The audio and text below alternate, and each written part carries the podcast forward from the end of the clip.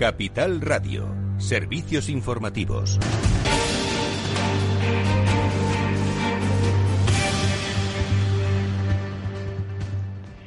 Muy buenas tardes. Eh, pues empezamos mirando a esta moción eh, de censura en Castilla y León. El ministro de Transportes y secretario de Organización del PSOE, José Luis Ábalos, animaba hoy a Ciudadanos a que por dignidad propia, decía, rompiera con todos sus pactos en ayuntamientos y comunidades autónomas, empezando precisamente por Castilla y León, donde, como les eh, contamos, está debatiendo esa moción de censura presentada por el PSOE contra el gobierno de coalición entre Partido Popular y Ciudadanos. Eh, el presidente de la Junta, el popular Alfonso Fernández Mañueco, ha reiterado este lunes, eh, día en el que se debate esa moción, que tiene su plena confianza en sus compañeros del Ejecutivo. También acusaba a Luis Tudanca, el candidato socialista de esta moción, de promover, dice, el transfugismo.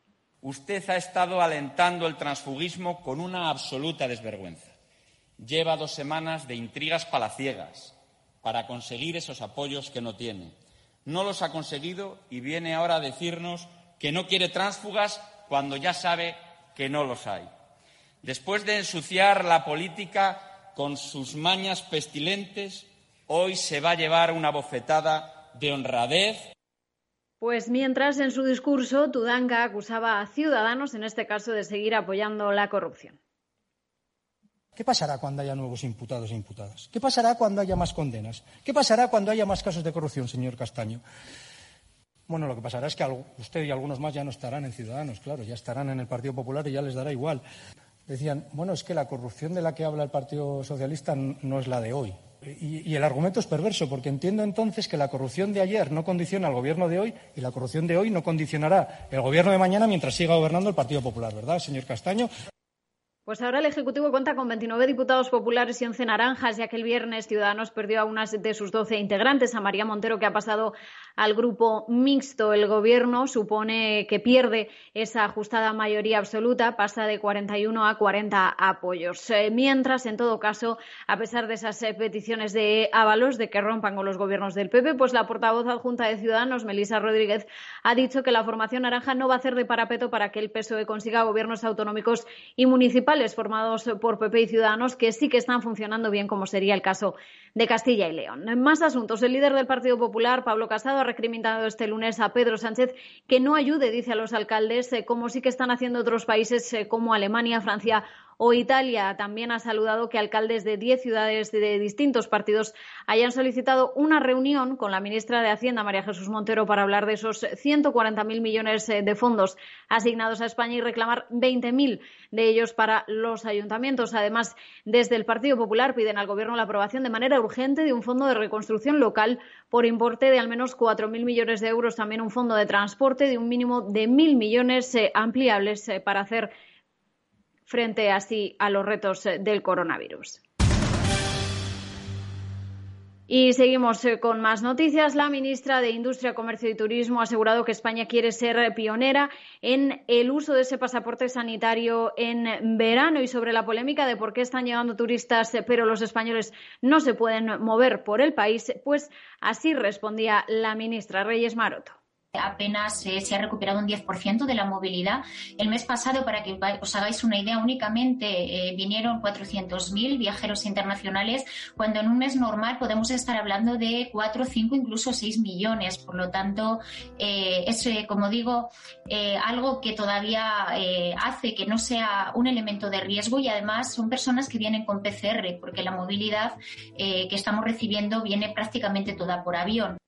Bueno, pues tras las llegadas de esos primeros turistas procedentes de Alemania a Mallorca, este mismo fin de semana, Arancha González Laya, la ministra de Exteriores, ha dicho que España está preparada para recibir turistas extranjeros en el próximo trimestre. También la vicepresidenta de Asuntos Económicos, Nadia Calviño, ha hecho un llamamiento a que se acelere la campaña de vacunación, tanto en España como en Europa, para que la recuperación económica tome fuerza en el segundo trimestre de este año, en el segundo semestre, perdón, y sobre todo que se mantenga un buen ritmo en el año 2022, aunque sí que ha reconocido que quedan semanas duras por delante. Lo analizaremos todo a las 8 en el balance con Federico Quevedo, ahora After Work, de la mano de Eduardo Castillo en Capital Radio.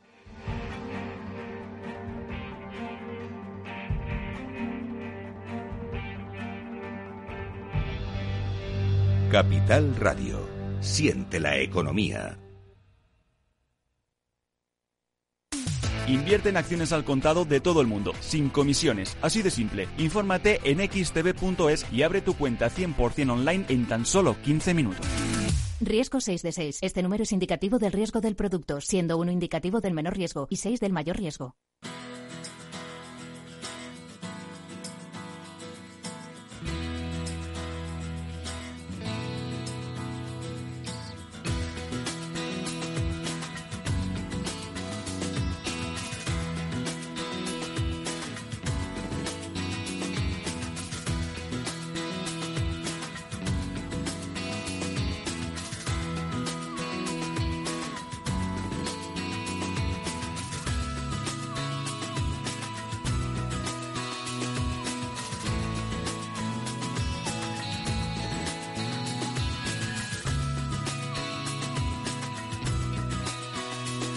Después del trabajo, After Work, con Eduardo Castillo, Capital Radio.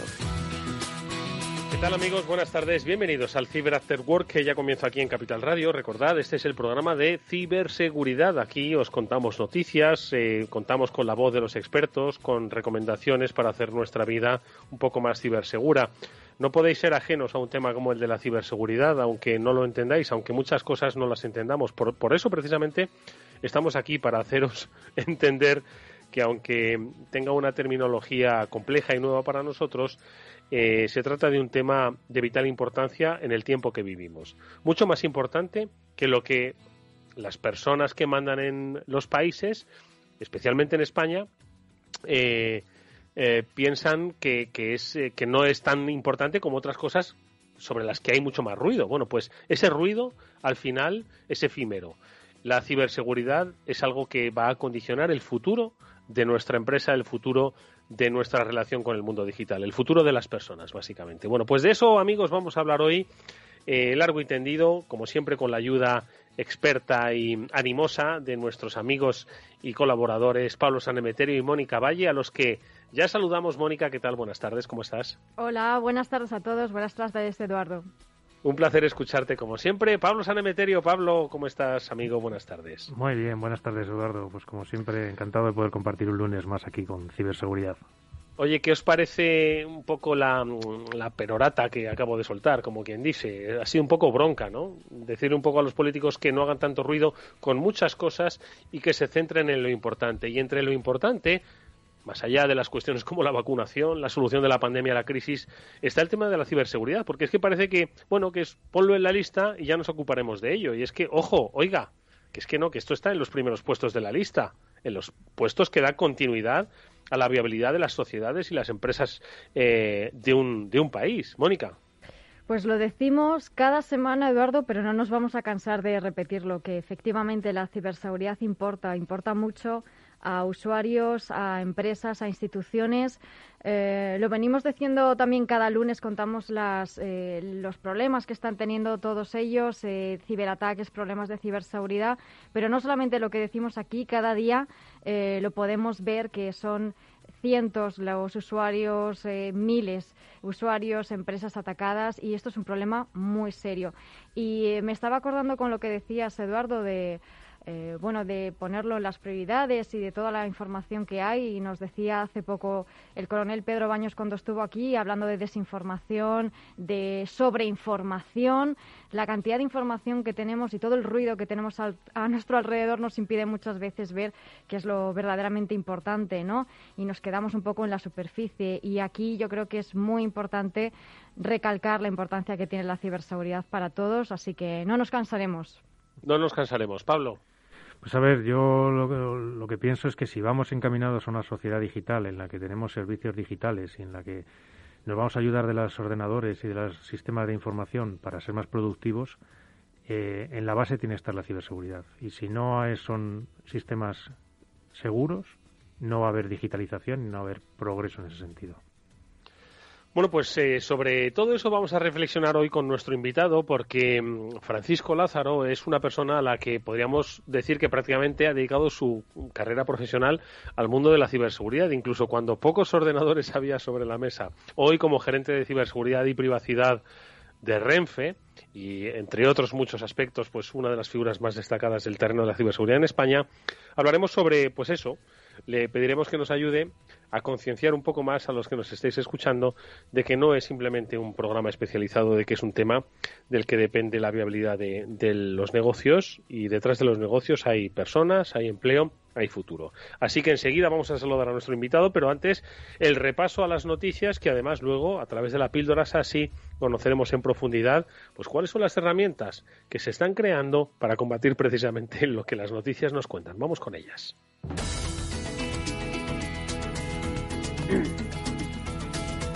Y si os parece, Mónica, Pablo, empezamos con una que es la llamativa, ¿vale? Que es la que además pues llama la atención a la gente, quizás porque lo comprenden un poco más se acerca. La semana pasada estuvimos hablando del SEPE, ¿no? De cómo se había producido ese ciberataque que había afectado, había bloqueado, ¿no? Los sistemas de los servicios públicos de empleo.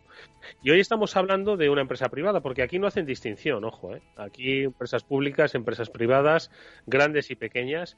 Y hoy le ha tocado, pues, a un referente, además, precisamente de la tecnología. Estamos hablando de Acer. Al parecer, han bloqueado sus archivos a través de un ransomware, ya sabéis, el secuestro, bloqueo, encriptación de sus archivos, eh, con la condición de que si pagan un rescate les devuelven la funcionalidad. Mónica, ¿qué es lo que ha pasado exactamente con Acer? Pues efectivamente volvemos a hablar de ransomware y recordamos que es este software malicioso que lo que hace es cifrar la información, cifrar los equipos pidiendo un rescate económico a cambio de darle a la empresa o al usuario el acceso de nuevo a esos archivos, ¿no? Simplificando. Y en esta ocasión, pues Acer ha sido víctima de un ataque de ransomware que, bueno, los ciberdelincuentes están pidiendo lo que hasta ahora es el mayor rescate solicitado hasta la fecha, 50 millones de dólares por descifrar esos archivos que han quedado cifrados por este ransomware que según Blipping Computer, una eh, Computer, una, eh, un medio de especializado en tecnología y en ciberseguridad, es un ransomware eh, Revil que se llama. Bueno, esto ¿Qué ha pasado? Pues eh, los responsables que están detrás del ataque no solamente han lanzado este ciberataque de ransomware, sino que además, bueno, se han jactado de él, anunciando que habían conseguido explotar una brecha de seguridad de la compañía y han incluso compartido algunas imágenes de los archivos que supuestamente están mostrando como prueba de que efectivamente han realizado ese ciberataque. Así que, de momento, Acer no lo ha especificado, pero sí que han eh, dicho que están sufriendo situaciones anormales recientemente, así que bueno, se entiende que sí que han sido víctimas de ese ataque y están eh, ahora mismo luchando para solucionarlo. Pablo. Hombre, pues eh, como siempre decimos, no hay ninguna empresa que esté libre de sufrir un ciberataque y caer en manos de un, de un ataque de ransomware. Eh, lo que está más en las manos de las organizaciones es tener preparadas las medidas para que este ataque te impacte lo menos posible en tu, en tu día a día de negocio. Efectivamente, ¿no? Eh, siempre vamos a insistir en que mm, prevenir, bueno, hay que poner herramientas para prevenir, pero sobre todo no para evitar, porque es que muchas veces el ataque es inevitable, ¿no? O el fallo de seguridad es inevitable, pero sí que podemos tomar medidas preventivas que hagan que ese ataque, bueno, pues tenga un impacto menor y sobre todo tengamos una capacidad mayor de recuperación, porque insistimos, que sucede es eh, prácticamente una, una posibilidad. Más eh, cuestiones relativas a también, ojo, que, que, la, la, lucha contra el fraude y la ciberdelincuencia, bueno, pues funciona y tiene sus efectos, ¿no? Y tenemos aquí en este caso un, una condena eh, a, un, a un ciberdelincuente tras haber eh, bueno pirateado Twitter y haber tratado de ejecutar acciones fraudulentas con Bitcoin. ¿Qué es lo que ha pasado exactamente aquí, Mónica? Bueno, pues fue en julio del año pasado, ¿no? Cuando se produjo un ataque a empleados de Twitter, que de hecho seguro que os acordáis porque lo comentamos aquí, ha sido una de las estafas más sonadas de los últimos tiempos relacionadas con estas redes sociales. Y bueno, pues varios jóvenes, en este caso de varias partes del mundo, pues eh, se unieron para llevar a cabo ese ataque, ¿no? Que fue un ataque de ingeniería social, básicamente de, engaño, eh, de estafa, sobre varios empleados de esa red social, pues haciendo uso de páginas web de phishing, incluso de llamadas telefónicas, suplantando la identidad y así es como lograron acceder a las credenciales de esos empleados para utilizar las herramientas de administración de Twitter. Y, bueno, pues uno de ellos ha sido condenado a tres años de prisión. Pablo. pues poco más que añadido a lo que ha dicho Mónica, ese ataque que vimos en verano, cómo suplantaban la identidad de cuentas eh, verificadas de personajes famosos en Internet, incluso de empresas, en el cual pues intentaban eh, que la gente donara bitcoins a un wallet con el reclamo de que le iban a devolver el doble en este, en esta, en este ataque. Lo que se demuestra, pues bueno, una vez más que, aun siendo una de las grandes compañías, hay que tener hay que tratar de tener pues todas las medidas de seguridad posible y quizás aquí pues segundos o terceros factores de autenticación hubieran servido para prevenir un poco este acceso con contraseñas robadas. Bueno, pues eh, eh, la, la, justicia y la lucha funciona y también las buenas prácticas. Lo comentábamos hace un instante, ¿no? Que tan importante es prevenir el ataque como resolverlo de una manera eficaz, no solo para el buen funcionamiento de la compañía, sino también pues para em, proporcionar seguridad a tu, a tu público, a tus clientes, a tus proveedores, ¿no? Porque al final no solo estamos hablando del funcionamiento de la operatividad, sino también de la reputación. Y, si han atacado a la empresa que tiene que vigilar mis datos y cuidarlos, ¿puedo confiar en ella? Bueno, pues eh, podemos decir que Mafre lo hizo muy bien, pese a recibir un ciberataque, como decimos, es algo inevitable. Se le reconoce, por parte de la Agencia Española de Protección de Datos, la reacción que tuvo del ciberataque de agosto, además del que hablamos eh, largo y tendido y en el que, eh, Mónica, tú pusiste, como experta en comunicación que eres, como un ejemplo precisamente de comunicación eh, de crisis, en este caso, tras un ciberataque. Sí, un ejemplo por esa comunicación cercana, transparente. Fueron contando paso a paso qué es lo que estaba ocurriendo. Lógicamente no se puede dar toda la información, ¿no? Había una investigación en curso pero sí que bueno pues a los diferentes públicos eh, tanto eh, pues a la opinión pública como a sus clientes y demás fueron lanzándoles diferentes tipos de mensajes. Eh, los propios CEOs a través de redes sociales como Twitter o LinkedIn fueron poniendo a, disposición pública qué es lo que estaba ocurriendo no entonces en este caso pues la agencia española de protección de datos ha archivado la, la investigación que ocurrió en agosto y han destacado pues esa actuación de la compañía a nivel de comunicación, de transparencia a la hora de hacer público el ataque. Pablo. Pues además destacar, como dice la, la, resolución, que dice disponía de las medidas técnicas y organizativas razonables para evitar este tipo de incidente. Además lo califica de un grupo como diligente, en el que además pues ha informado a los, al INCIBE, al CCN y a la Guardia Civil y que gracias a esa respuesta y a esa comunicación yo creo que se pone en valor una inversión en ciberseguridad y un punto diferencial, yo creo, hacia tus clientes.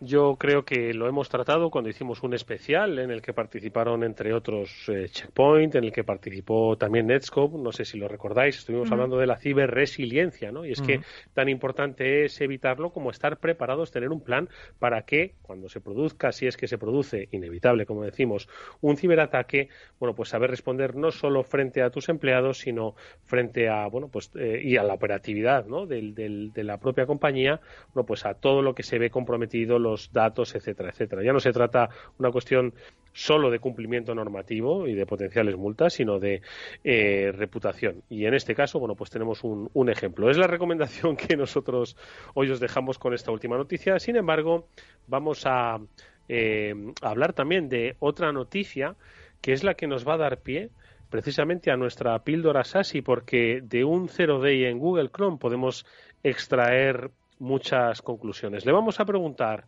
a Paco Ginel, responsable de alianzas estratégicas de Netscope, que nos cuenta hoy en la píldora SASI.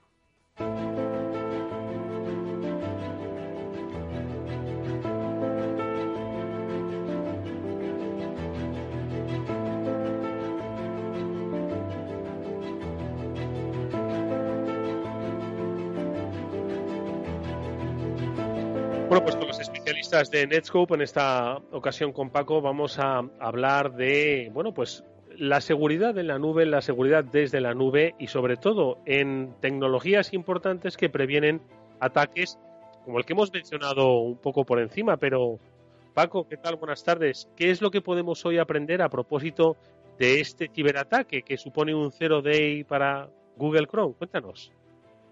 Muy buenas tardes. Pues mira, pues precisamente hoy queríamos comentar una de las tecnologías que van a tener un impacto creciente en el funcionamiento de los navegadores y es la que se conoce como RBI, que son las siglas de Remote Browser.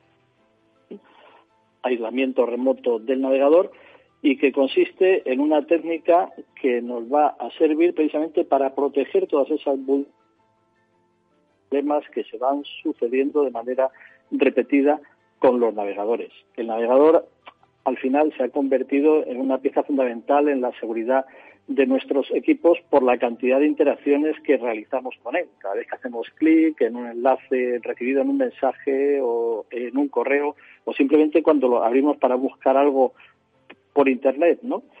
Yo diría que es una de las principales, si no la principal, puerta abierta de nuestros equipos hacia Internet con toda la complejidad que esto tiene, porque es una pieza que ha ido creciendo por aglomeración, por decirlo de alguna, de alguna manera, y esta aglomeración ha ido que se haya haciendo que se haya ido convirtiendo en una pieza cada vez más compleja porque al final el contenido de las páginas web cada vez es más complejo y han tenido que entrar muchas funciones para que los navegadores sean capaces de explotar el, todo el contenido y todo el código HTML que las páginas web tienen ahora mismo cuando descargamos información o cuando interactuamos con ellas solicitando recursos. Y esta complejidad al final es la que hace que cada vez eh, surjan más vulnerabilidades, porque algo cuanto más complejo es, pues más posibilidades tiene de que aparezcan errores y aparezcan fallos que son explotables. Eh, Paco, y dices que esta RBI, esta herramienta, eh, de alguna forma mitiga pues la inevitabilidad, ¿no? Tú lo has dicho, navegador es la puerta de entrada para medio mundo para el acceso al contenido, ¿no? Un contenido que no sabemos em, em, en muchas ocasiones qué es lo que puede introducir en nuestro sistema, en nuestra organización. Entonces, em, ¿y cómo aplica? ¿Cómo, ¿Cómo lo podemos poner en marcha? ¿Cómo podemos protegernos gracias a él? Pues mira, es algo bastante sencillo de explicar. Y es una de las piezas que Garner, cuando define lo que es el, concepto SASI y todas las funcionalidades de la plataforma SASI, la incluye como una de las funcionalidades que deben estar, estar presente.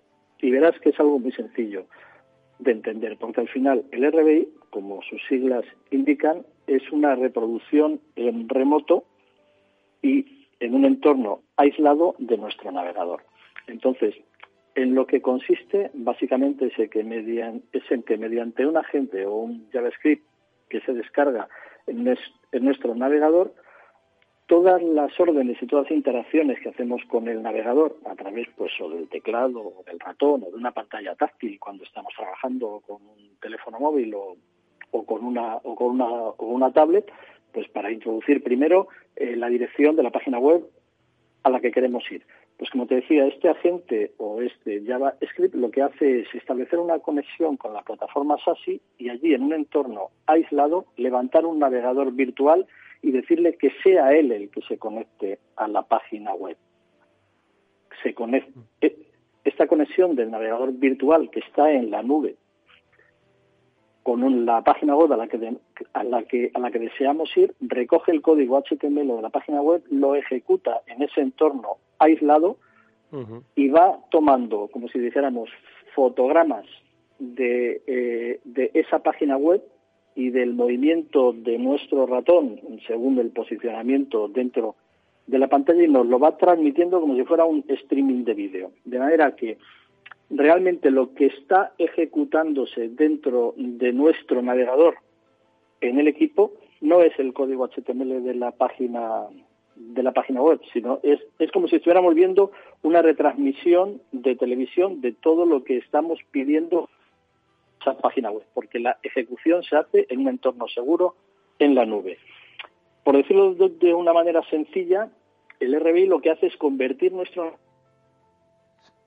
inofensivo, puesto que no se ejecuta ya ningún código allí dentro, y nuestro teclado, ratón o pantalla táctil en un mando a distancia que va diciendo a ese entorno aislado qué es lo que tiene que hacer, dónde hay que clicar o qué texto hay que introducir en un campo determinado.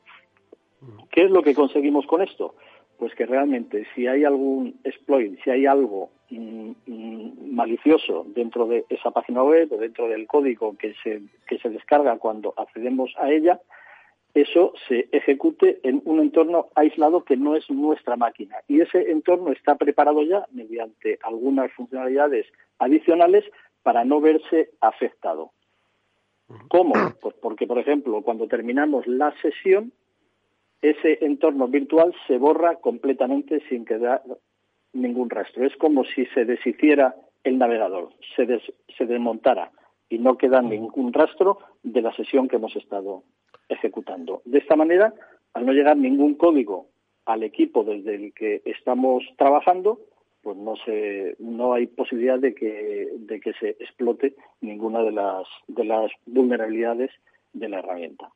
Bueno, la verdad es que me, me encanta, Paco, la, el desarrollo es crear un mundo perfecto para nuestra navegación en Internet sin ningún tipo de alteración. Pablo, ¿qué te parece? tecnologías más interesantes que, he empezado a ver en los últimos quizás años y yo creo que una de las una resolución inteligente a un problema y es que los navegadores son un software complejo propenso a fallos y además son la vía de entrada de muchas infecciones. Si tú el navegador que estás utilizando, la forma que tienes de visualizar una página no es tu navegador, sino un navegador de otro de otro equipo, si tiene una vulnerabilidad y la explotan, lo que van a infectar es precisamente ese servicio en la nube, que cuando termines de utilizarlo se borrará, con lo cual su efectividad de la infección va a ser relativa, va a ser minimizada.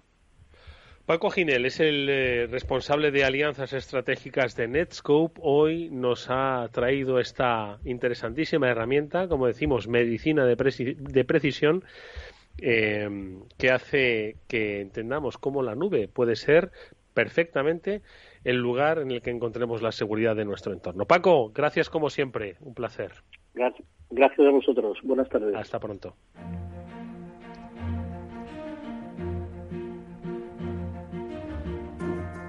Bueno, pues es otro Paco el que nos acompaña, porque como decíamos al principio de nuestro programa, eh, Paco Lázaro Anguís es eh, especialista en ciberseguridad, es desde hace muchos años un especialista en ciberseguridad.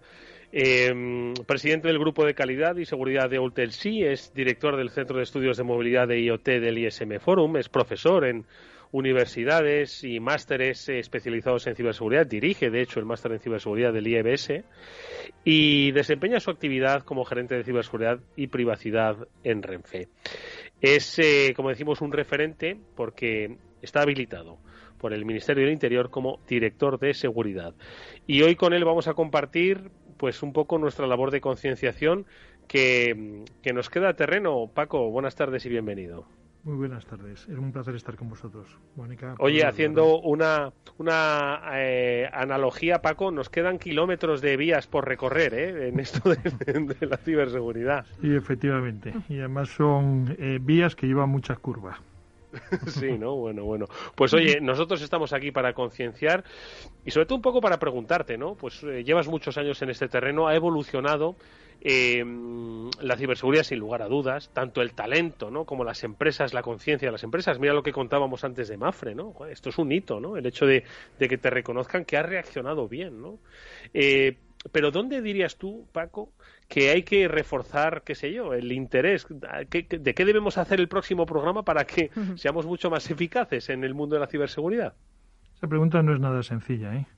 porque ha ido evolucionando eh, la materia de la ciberseguridad de tal manera que, por ejemplo, cuando empezábamos hablábamos de la seguridad informática, el foco estaba en las máquinas.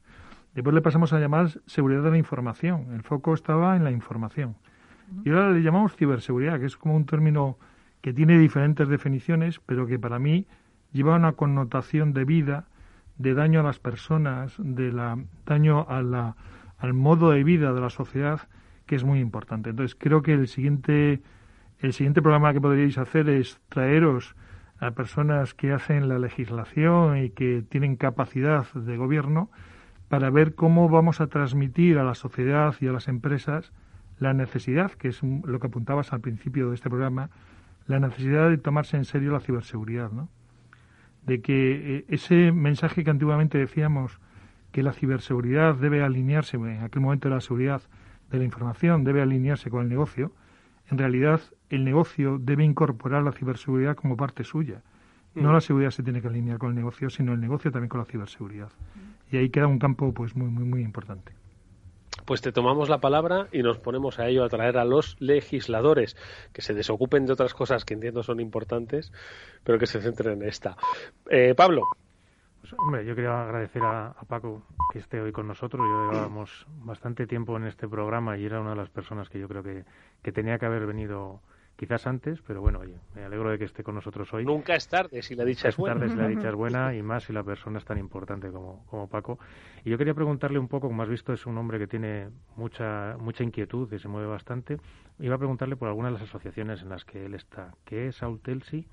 ¿Y qué es ISMS Forum? Pues si nos puedes contar para nuestros oyentes. Mira, Autelsi es eh, la Asociación de Usuarios de Telecomunicaciones y Sistemas de Información nace para aglutinar todas aquellas que, empresas que consumen servicios de telecomunicación y sistemas de información.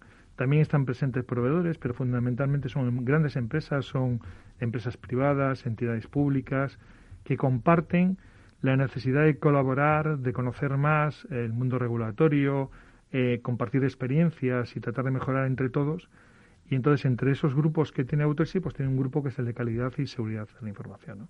que tengo el, el honor de, pues, de dirigir a grandes compañeros que son grandes profesionales y que tratamos de hacer documentación para que otras empresas pues tengan un punto más de referencia en el que en el que sustentar por lo menos en el que pensar y tratar de buscar entre todos soluciones más adecuadas. El ISMS Forum es una asociación que está dirigida a los profesionales de seguridad de la información. Somos más de mil profesionales de seguridad de la información en España. Tiene ya capítulos en Madrid, en Barcelona, en Valencia, en Andalucía. Ahora hay también un capítulo en Latinoamérica. Eh, pretende pues una algo similar a lo que he dicho de Autelsi, solamente que Autelsi tiene más el campo más abierto porque habla de telecomunicaciones y de otros aspectos, mientras que en cambio el ISMS Forum tiene dos grandes focos. Tiene el foco de la seguridad de la información, que es donde nació, y ahora ha ido incorporando también la figura del delegado de protección de datos, yo tengo eh, pues el doble gorro, soy tanto responsable de seguridad de la información CISO como delegado de protección de datos. ¿no? Entonces el ISMS Forum eh, pues tiene esos dos, dos focos y además trata de buscar puntos de encuentro y de colaboración entre esos dos tipos de profesionales, pero insisto que es la mayor asociación profesional que hay de, de seguridad en España, sin lugar a dudas. ¿no? Mónica. Bueno, buenas tardes, Paco. Me sumo al agradecimiento y a la ilusión de tenerte aquí en este programa y me ha gustado mucho eh, la frase que has dicho de que el negocio se tiene que alinear con la ciberseguridad y no al revés, ¿no? Y además de ese ámbito de la legislación, eh, que, creo que también que hay mucho que hacer eh, y en el ámbito público, lo que es en el propio ámbito de la empresa, se suele decir que bueno el equipo directivo es el primero que se tiene que concienciar no para que todo surja también y que fluya y que se invierta más en ciberseguridad. Ha ido cambiando esto en los últimos años y especialmente el último imagino. Está más concienciado el equipo directivo de que hay que invertir en ciberseguridad notablemente. Por lo que te decía antes de esa colaboración en diferentes asociaciones digamos que lo que yo os transmito no es solamente mi experiencia particular, sino también la que yo veo con el resto de los compañeros. Entonces, este es un tema de conversación que tenemos recurrentemente, ¿no? Como hemos visto, cómo ha ido cambiando eh, la concienciación en temas de ciberseguridad en la compañía y en la sociedad. Entonces, eh, es verdad que cada vez más la alta dirección pues tiene esa conciencia de la ciberseguridad, cada vez es más consciente de los riesgos que el tener y poseer tecnología y usar tecnología llevan de forma natural si la ciberseguridad, las ciberamenazas vienen porque usamos y poseemos tecnología y, es, eh, es natural en ella, es lo mismo que si me compro, pues no sé, una taladradora, me puedo llegar a hacer daño con ella, pues exactamente lo mismo un coche, ¿no? Cualquier tecnología tiene riesgos. Entonces, la alta dirección cada vez tiene mayor conciencia. Quizás lo que falta todavía es el que traslade un mensaje que yo muchas veces cito, que lo leí en una ocasión. La verdad es que no, no he mirado las fuentes si son reales o no son reales. Supongo que sí. Pero dice que Microsoft cambió eh, su mentalidad de ciberseguridad o de seguridad de la información en su momento cuando Bill Gates mandó un correo electrónico a toda su organización, a todos los empleados, diciendo tomaros la seguridad en serio. Mm. Un mensaje tan sencillo ayuda muchísimo a las organizaciones, porque viene desde arriba el mensaje. ¿no? En muchos casos la ciberseguridad ha nacido o la concienciación ha sido de abajo para arriba, de las personas que tenían la función de responsables de seguridad o, simplemente trabajaban en el departamento de seguridad, que intentan concienciar y dar la chapa a todos los que tienen alrededor de la terrible importancia que tiene la ciberseguridad, ¿no? Y más en los futuros años, que evidentemente la transformación digital, pero es que va a ser nuestra vida. Es que hay, hay IoT que lo ingieres, que lo que mira es la absorción de los medicamentos en tu cuerpo. Hay IoT que te lo implantas. Vas a tener la conducción automática que vas a poner tu vida en manos de esos sistemas. Entonces nos tenemos que dar cuenta que en los próximos años va a ser una evolución total y la seguridad está en todos los sistemas de información y todos esos elementos, el colchón, la sartén, la pastilla que te tomas, el implante que te pones, pues tiene eh, lleva un sistema de información y por lo tanto lleva vulnerabilidades.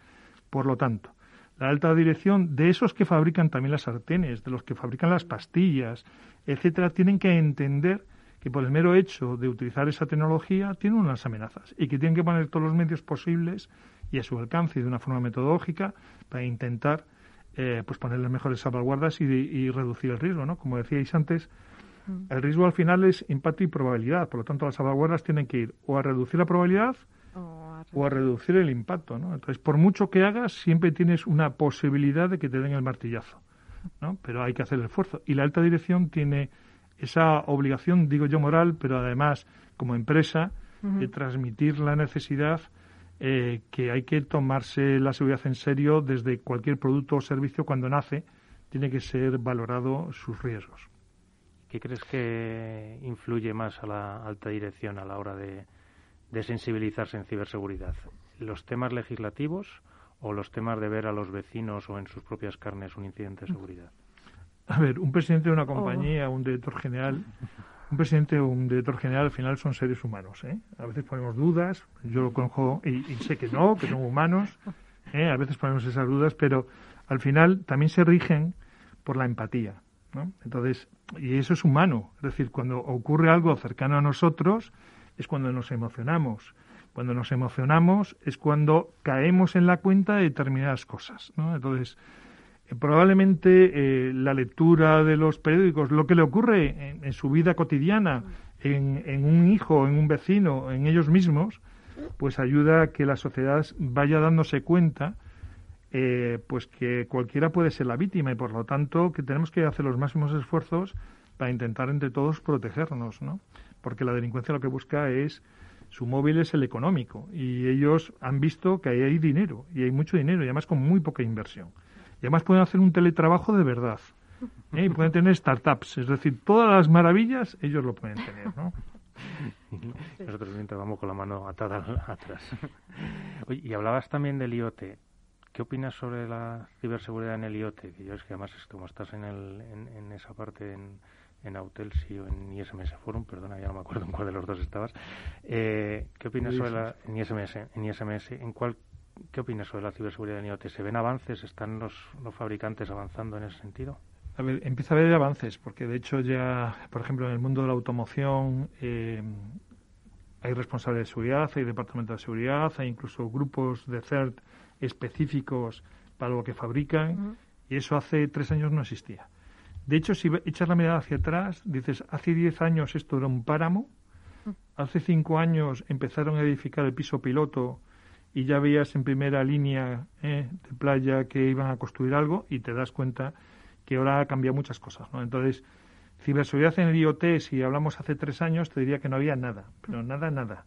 Incluso en vehículo autónomo, los que lo han seguido pues se han dado cuenta que tenía graves carencias.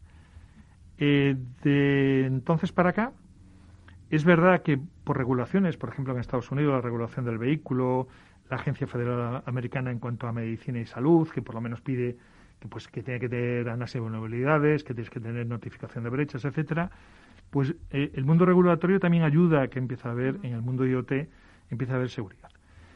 Pero el mundo IoT es que para mí tiene un problema grave, que es que eh, se fundamenta mucho en la fabricación en países donde la ciberseguridad no forma parte por lo menos del, lado defensivo, ¿eh?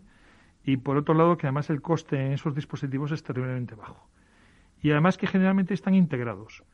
Y generalmente en la cadena falla algo. O sea, eh, es como si tú te vas a comprar una televisión, un televisor, pues a un centro comercial, tú pides y preguntas por qué medidas de seguridad tiene el televisor. ¿eh? La cara, ¿eh? Lo dice todo. Entonces, claro, si el que te lo vende no lo pregunta, si el que lo integra no lo pregunta y así sucesivamente, pues tienen graves carencias. Entonces, el mundo IoT tiene cosas en común con el mundo OT y encima grabadas porque manejan protocolos mucho más abiertos, ¿no? Hay sistemas mucho más abiertos y sin las medidas adecuadas de seguridad. Paco, estaba pensando, llevas muchos años, eh, tantos como que eh, se ha pasado a llamarse seguridad de la información a ciberseguridad, ¿no? Yo creo que eso es un poco el, punto de inflexión, ¿no? Tecnológicamente ha, ha cambiado, ¿no? La forma de protegerse estáis hablando de IoT, ¿no? Pero antes de hablar contigo hablábamos con el especialista, con, otro Paco de Netscope, en este caso nos hablaba del, poder de la nube, ¿no? Para, proteger los entornos. Eh, estamos hablando de IoT, estamos hablando de Big Data, de inteligencia artificial. ¿Cuál crees que es la tecnología sobre la que se debe sustentar ahora mismo el desarrollo de la ciberseguridad? Y también eh, con un, un, aspecto, teniendo en cuenta un aspecto que puede resultarle contradictorio a los, a los oyentes, y es, dice, tanta tecnología, tanta inteligencia artificial para que al final todo se reduzca a que es un empleado que ha dado un botón de un phishing que ni siquiera estaba esperando un correo, un, paquete de esa, de esa compañía o ni siquiera era el banco suyo y ha comprometido a toda la organización. Entonces, un poco esas dos reflexiones te pido. ¿Qué tecnologías, sobre qué tecnologías se debe apoyar o crees que se apoya o, o con cuáles están trabajando las empresas? Y dos, el mensaje que le puede llegar a, la ciudadanía dice, pues mucha tecnología que tengas, y luego llega Pérez, el de, el de contabilidad, y, le, y abre un correo inapropiado, nos ha fastidiado a todos. ¿eh? Con todos mis respetos a los Pérez que trabajan en contabilidad. Oiga, ¿eh? pero no sé. Pues eh, en relación a la primera pregunta, ¿cuál es la tecnología que más ayuda a la ciberseguridad? Pues es complicado, porque yo pienso que en líneas generales todas aquellas que ayuden a la mecanización de los procesos de investigación de incidentes de seguridad y sobre todo de análisis de comportamiento. ¿no? Llega un momento determinado que una gran organización tiene a lo mejor 100.000 sistemas de información, porque muchas veces cuando vemos que hay incidentes de seguridad, pues pensamos en, ámbitos mucho más eh, reducidos, pero al final hay 100.000 dispositivos con que tienen sistemas de información en miles de redes o en cientos de redes, depende del tamaño de las, de las organizaciones. Y eh, es sumamente complicado el intentar determinar qué flujos son los legítimos y qué flujos son los ilegítimos, ¿no? Y además, según vas haciendo segregación de, redes y vas poniendo más elementos y vas poniendo más pirrinchis, que dice una amiga mía, más cortafuegos, IPS, WAF, eh, diodos de datos, etcétera, etcétera, sondas, según vas poniendo más cacharrada, al final tú vas teniendo muchísimos eventos, ¿no? Pero muchísimos eventos eh, significan más de 800 millones de eventos al día. Y esos son muchos eventos de seguridad. Entonces necesitas el tener unos patrones de comportamiento que son los normales para determinar las anormalidades que probablemente sean las que te lleven a ese, esa brecha de seguridad o ese incidente de seguridad que a lo mejor están haciendo pero que lo tienes que detectar cuanto antes mejor, ¿no? Entonces, probablemente todo lo que es eh, el Big Data, la inteligencia artificial y la mecanización de, tareas y actividades como elementos SOAR, etcétera, pues probablemente sean las que más ayuden a la ciberseguridad. Pero es verdad lo que tú apuntas. Es verdad que el ser humano es, como tantas veces se dice, es la mayor de las vulnerabilidades de los sistemas, es el ser humano, pero es para lo que trabajan precisamente los sistemas. Eh, hay que hacer un gran esfuerzo de concienciación, de formación y capacitación, que son tres cosas diferentes, depende de quién esté orientado. Eh, y mientras que el ser humano no sea consciente de su que tiene que reflexionar cuando hace determinadas actuaciones, pues estaremos bastante vendidos. Es verdad que la tecnología puede venir a ayudar a, proteger determinadas cosas o errores del ser humano, pero ahí hay mucho que hacer. De la misma manera que, por ejemplo, cuando en la universidad explicamos arquitectura de seguridad, etcétera, hacemos mucho hincapié tanto en las personas como en los procedimientos. Los procedimientos es una cosa que a los técnicos pues nos da nos, nos da como mil picores y, temores porque hay que leer y hay que escribir y hay que hacer muchas cosas y no te puedes dedicar a la técnica que es lo que a ti te gusta y además tienes que seguir algo que está escrito por otra persona pero es absolutamente necesario todo lo que son los procedimientos. ¿no? Entonces, eh, la seguridad no solamente son, no, son, no son solamente herramientas, sino son personas, son políticas, son normas, son procedimientos y todo eso es lo que da la, seguridad. Y en este sentido, Paco, vemos que ha cambiado la ciberseguridad a lo largo de los años, lógicamente, más allá del, término, ¿no? Em, y también es más complejo, pues eh, también esto que nos comentabas, eh, personas, procedimientos, eh, cada vez más datos. En este sentido, ¿cómo ha cambiado también el propio rol del CISO em, en conjunto con el cambio de la propia ciberseguridad? Pues un montón, porque si nos vamos a los años todavía anteriores a los de los, la seguridad de la informática, la seguridad informática, pues el profesional de seguridad era el hombre orquesta, lo hacía todo. Era el que tenía que entender de gestión de la identidad, era el que entendía de cortafuegos, el que entendía de routers, entendía de absolutamente todo. Mientras que ahora las organizaciones, según van creciendo en madurez, pues van dotándose de especialistas en diferentes materias.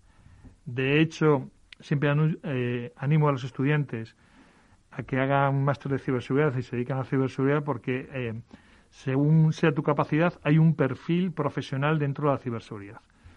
Hay analistas, hay eh, gestores de incidentes de seguridad, pero hay consultores, hay analistas de riesgos.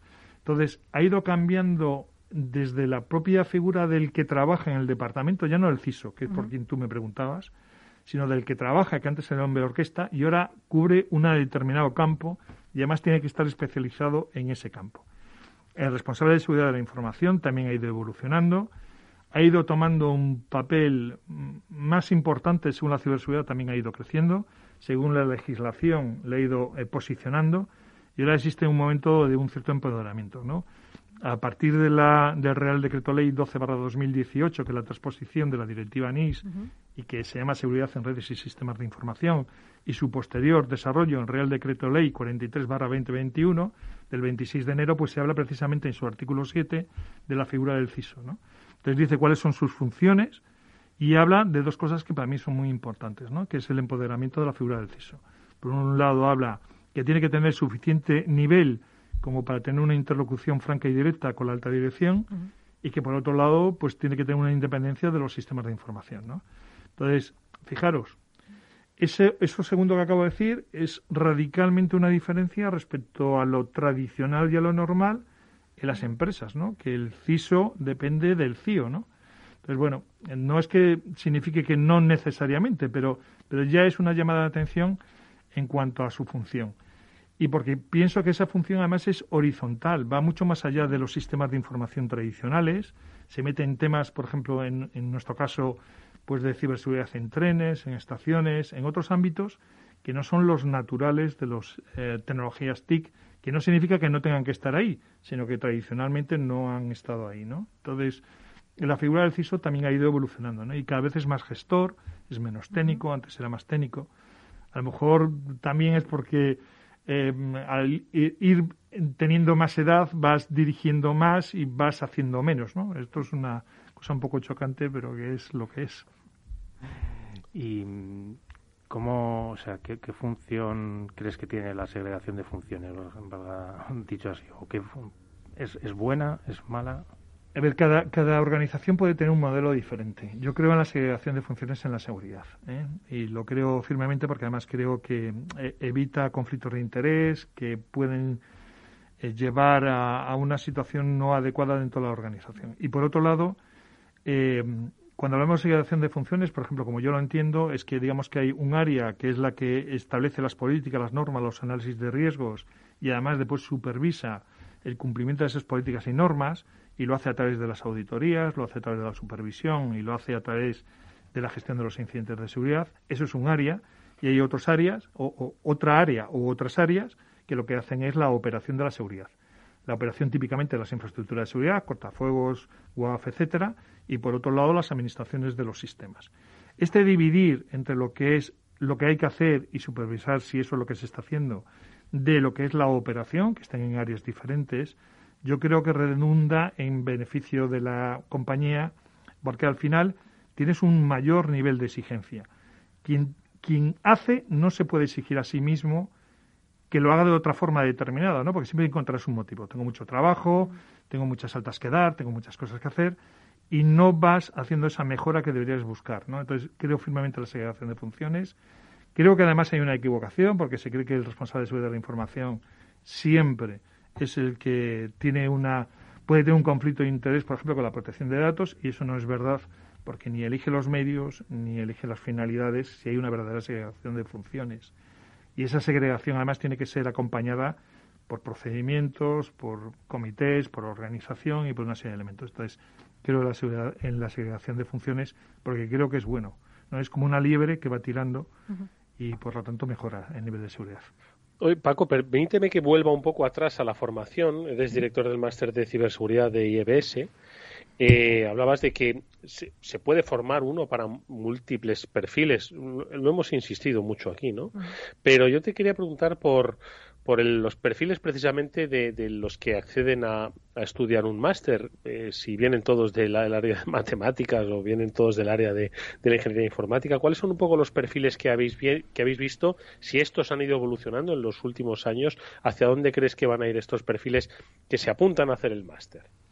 Mira, eh, soy también profesor asociado en la Escuela Técnica Superior de Ingeniería de Telecomunicación de la UPM y, imparto también clase en el máster de la, de la de la UPM el máster de ciberseguridad de la UPM. Entonces, es que claro, depende de dónde mires, eh, ves, ves, las, ves de dónde se provisionan de, de, alumnos o donde hay mayor interés, ¿no? Claro, en la Politécnica, ¿de dónde provienen? Pues generalmente vienen de Teleco y de Informática. Ese es su campo natural. Si ya te vas a otro tipo de formación en máster de ciberseguridad, que son mucho más abiertos, como puede ser el del IEBS, que además es una formación a distancia, etcétera, pues ahí existen otros perfiles. Si te vas, por ejemplo, al CEU, pues encontrarás que hay también perfiles de abogados que están interesados por el mundo de la ciberseguridad. Siendo todavía eh, el foco principal o, el nutriente principal de los másteres de ciberseguridad, teleco e informática, es verdad que cada vez aparece, pues, algún matemático despistado, algún químico despistado, algo tal, pero que además es lo que tiene que existir. Porque hay una parte que a mí me parece súper interesante, que es llevar la ciberseguridad a las a los grados, a los grados eh, diferentes a teleco y a informática. Es decir, ¿pensamos nosotros que hace falta un conocimiento de ciberseguridad en arquitectura? Lo pienso. ¿Pensamos que existe una necesidad de ciberseguridad en, los, en medicina? Pues parece que es razonable que también exista. Por lo tanto, cada vez habrá más eh, personas que tengan un conocimiento muy específico de un grado diferente, como puede ser medicina, que tenga también un interés. Yo solamente conozco un caso en Valencia de un, de un cirujano que además es especialista en ciberseguridad, pero más tarde, más temprano, eso se tendrá que producir con mayor, con mayor frecuencia, ¿no? Entonces, sigue siendo eh, teleco informática, pero cada vez ves más gente, pues, de derecho, de otros, de otros grados que tienen. Y, y después, la enseñanza no debería estar solamente, no deberíamos hablar, como habitualmente hacemos, solamente la enseñanza universitaria, porque hay eh, otros tipos de, de, profesionales que se nutren en, otros eh, niveles académicos, que son sus perfiles son tan necesarios o más como, como los que salen de un máster de, de, una universidad. Mm. Y Paco, y aprovechamos que te tenemos aquí también, quería preguntarte un poco sobre qué opinión te merece algunas corrientes que dicen que la ciberseguridad y la seguridad física eh, deben juntarse, deben mezclarse o, son puntos que se tienen que ver un poco diferentes? Yo además sé que tienes un rol doble ahí, así que aprovecho esa situación. Bueno, en, España se habla mucho de la convergencia de la, de la, seguridad física con la ciberseguridad y tiene su lógica porque deriva de la ley PIC, la ley PIC y el Centro Nacional de Protección de Infraestructuras Críticas, que en el año 2017, si no recuerdo mal, cambia su nombre por Centro Nacional de Protección de Infraestructuras Críticas y Ciberseguridad, y el año pasado vuelve otra vez a llamarse solamente Centro Nacional de Protección de Infraestructuras Críticas, ¿no? Entonces, en la ley PIC se habla de la convergencia de seguridad física y lógica. Es verdad que comparten objetivos, el objetivo de la protección de bienes y, bienes y personas. Eh, es verdad que la ciberseguridad también protege personas, cuando antes solamente la información, pero hemos puesto ejemplos que lo hacen ver claramente. Entonces decimos que en España la ley PIC, digamos que ha tamizado esa visión de, la convergencia.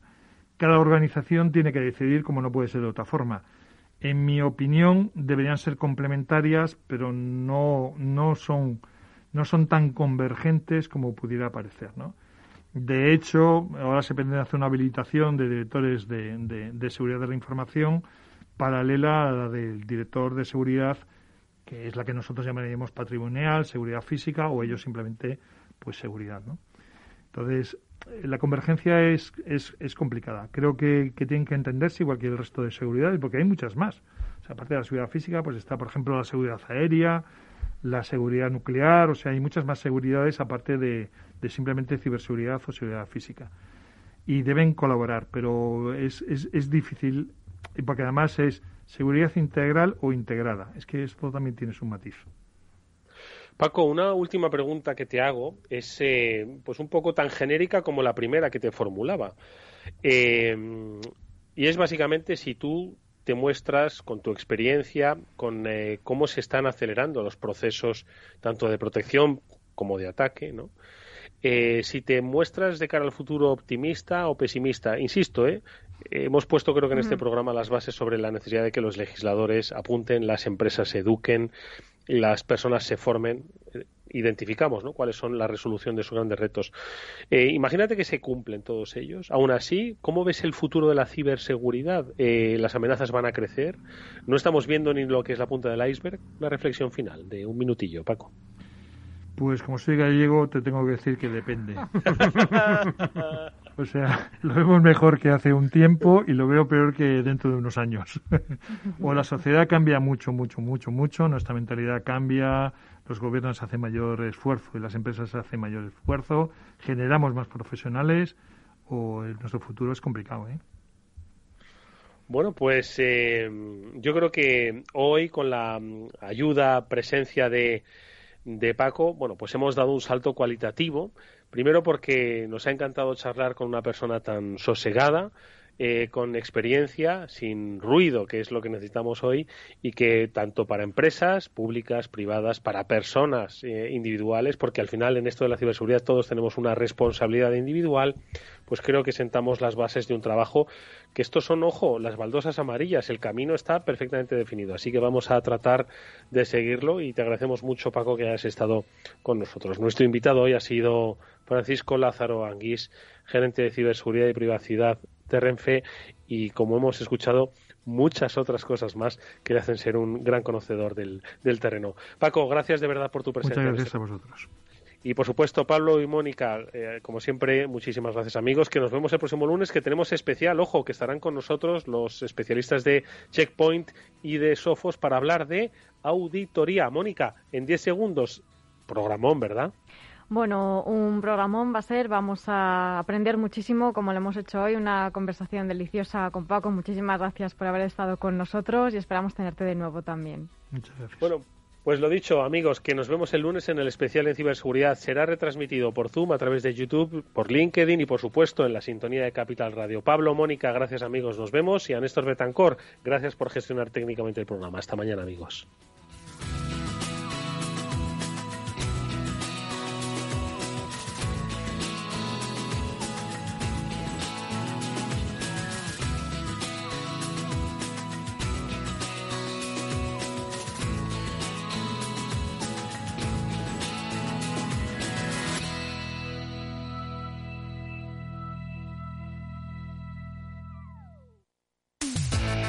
Atención oyentes, noticia de alcance para inversores. XTB elimina las comisiones. Ahora con XTB puedes comprar y vender acciones y ETFs con cero comisiones. Has oído bien, cero comisiones hasta 100.000 euros al mes. Entra en xtb.es y abre tu cuenta en menos de 15 minutos. El proceso es 100% online y podrás comprar o vender cualquier acción por cero comisiones. xtb.es. Riesgo 6 de 6. Este número es indicativo del riesgo del producto siendo uno indicativo del menor riesgo y 6 del mayor riesgo.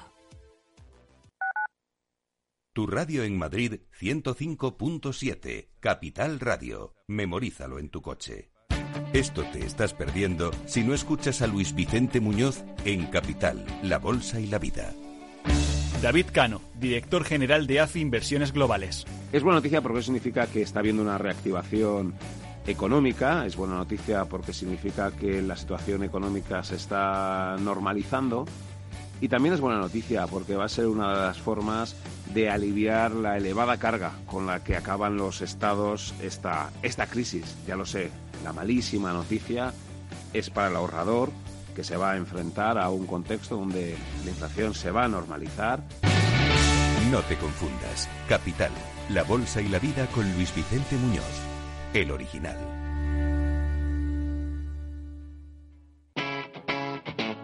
Capital Radio.